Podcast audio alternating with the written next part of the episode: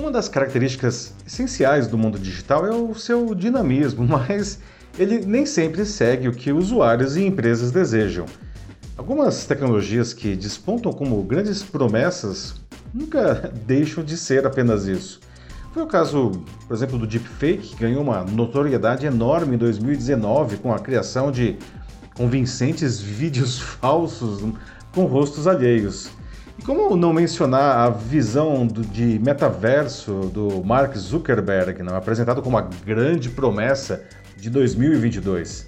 Por enquanto, não virou nada muito útil e ainda corroeu cerca de 70% do valor de mercado da Meta, que é a empresa dona do Facebook, do Instagram e do WhatsApp.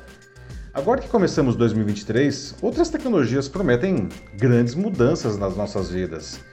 Eu as agrupei debaixo de um guarda-chuva que eu chamei de virtualização, né? que indo, aliás, muito além né, de usos óbvios das redes sociais. Essa nova proposta não, envolve recursos que, de fato, ampliam digitalmente as nossas habilidades. Com ela, esse pode ser o ano em que experimentaremos a ampliação da inteligência artificial que vemos, como essas famosas agora não, plataformas criadoras de texto e imagens, e aqui não vemos, né, que, por exemplo, aumenta o poder dos nossos smartphones. A realidade mista, que mistura realidade virtual e realidade aumentada, deve também ficar mais próxima de nós. E até o metaverso não pode finalmente acontecer no nosso cotidiano. Agora é ver o que disso tudo realmente não vai se concretizar nos próximos 12 meses.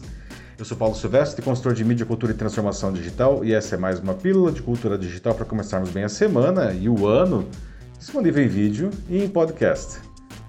Eu quero começar com justamente o afamado metaverso. Para mim, não é uma questão de se acontecerá, e sim de quando. Antes de prosseguir, vale definir o que é o termo. Não? O metaverso, como uma plataforma em que pessoas se encontram para realizar atividades em um ambiente digital tridimensional, isso, isso já existe há 20 anos, não. Mas aqui eu me refiro à proposta do Zuckerberg, não, como um espaço altamente imersivo, formado pela combinação de diferentes tecnologias, em que a gente vai poder entrar não, com equipamentos de realidade virtual e onde a gente vai poder até manipular à distância objetos virtuais e até reais. Né?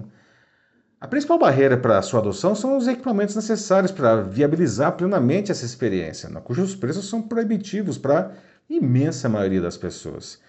Enquanto não ficarem mais baratos, o metaverso vai continuar sendo uma aplicação de nicho não, e comercialmente pouco atraente. Para 2023, a Meta promete novos dispositivos e terá, aliás, concorrência de empresas como Apple e Sony. Isso pode baixar o preço desses equipamentos não, a médio prazo. Não o que é bem-vindo, não? Mas tem também o software envolvido, não? É, Para o metaverso ocupar o espaço que hoje, por exemplo, está com as redes sociais, não? Ele precisa ser aberto, ou seja, é, será difícil prosperar, não? Se cada empresa oferecer uma plataforma que não converse com as demais, não? Nesse sentido, é interessante notar que quase todas as big techs aderiram ao chamado MSF, que é a sigla em inglês para Fórum de Padrões do Metaverso, que prevê justamente essa, digamos, interoperabilidade. Não? Uma ausência importante desse grupo é a Apple, não? que, como de costume, não? vai tentar manter aí seus usuários dentro da sua própria solução, da sua gaiola dourada. Aí, não? E se ela prosperar nisso, a gente pode ver outras grandes seguindo esse caminho. Mas imagine como teria evoluído a web não? se cada site só funcionasse com um navegador. Não? Provavelmente ela nunca teria se tornado essa coisa onipresente nas nossas vidas. Não?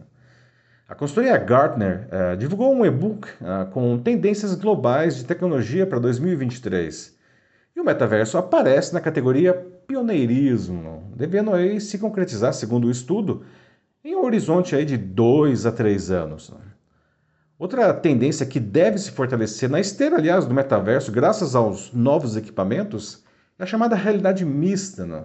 Se a realidade virtual nos coloca em um ambiente digital totalmente imersivo e a realidade aumentada projeta elementos virtuais no, digamos, mundo real, né? A realidade mista combina o melhor de ambos. Não? Por exemplo, a gente vai poder experimentar sei lá, o funcionamento de, de equipamentos reais, não? como um motor, sei lá, não? com a edição de, a adição de peças virtuais. Ou ainda a gente vai poder, sei lá, participar de um, um game em primeira pessoa, não? com elementos digitais ah, e, e, até outros jogadores que não estão lá, não projetados em um cenário real. Não? Com tudo isso, a virtualização né, praticamente nos confere superpoderes, não? A gente vai poder ver o que a gente não via, a gente vai poder estar onde a gente não estava e realizar tarefas que antes eram impossíveis, pelo menos dentro do escopo ou do tempo. Não? É onde entra com força a inteligência artificial, aliás, também destacada no estudo do Gartner de duas formas. Não? Eles mencionam como no gerenciamento do que eles chamam de confiança, risco e segurança e também na chamada inteligência artificial adaptável. Mas o crescimento da inteligência artificial é galopante não? em diferentes áreas. Não? Longe de ser novidade, até poucos anos atrás, ela é, ainda era uma coisa limitada, caríssima não? e relativamente pouco eficiente. Não? Hoje ela faz parte das nossas vidas, até mesmo sem que a gente saiba disso. Possivelmente você já usou algum sistema impulsionado por inteligência artificial hoje, aí no seu celular mesmo. Não? Aliás, alguns dos recursos mais incríveis dos nossos smartphones nem acontecem, nem rodam nele, não. Eles funcionam apenas como se fossem uma janela, não? Ah, para sistemas de inteligência artificial poderosos que rodam em um, lá, em um servidor que pode estar em qualquer lugar do mundo, não? Né? e que a gente usa de uma maneira totalmente transparente. Não? A grande novidade de 2022 e que deve se expandir muito em 2023 é a chamada inteligência artificial generativa que é aquela capaz de produzir conteúdos inéditos, não em texto, so, som, uh, imagens, né, vídeo, uh, a partir de comandos simples de, do usuário. Não. Elas também já estão por aí há alguns anos, não, por exemplo, nos sistemas de, jurídicos de produção de contratos, não, mas atingiram uma eficiência e principalmente uma popularidade inéditas não, há bem pouco tempo atrás, alguns meses, não, é, graças a três principais sistemas, não, o Chat GPT, não, que gera textos, e os criadores de imagem Dali 2 e o Lensa. As redes sociais foram inundadas aí pelas produções desses sistemas criados a partir de comandos simples de texto. Né?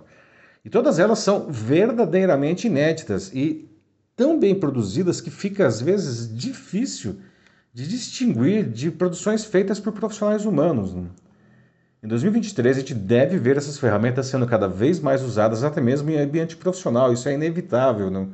Como eu costumo dizer, o que puder ser automatizado, será.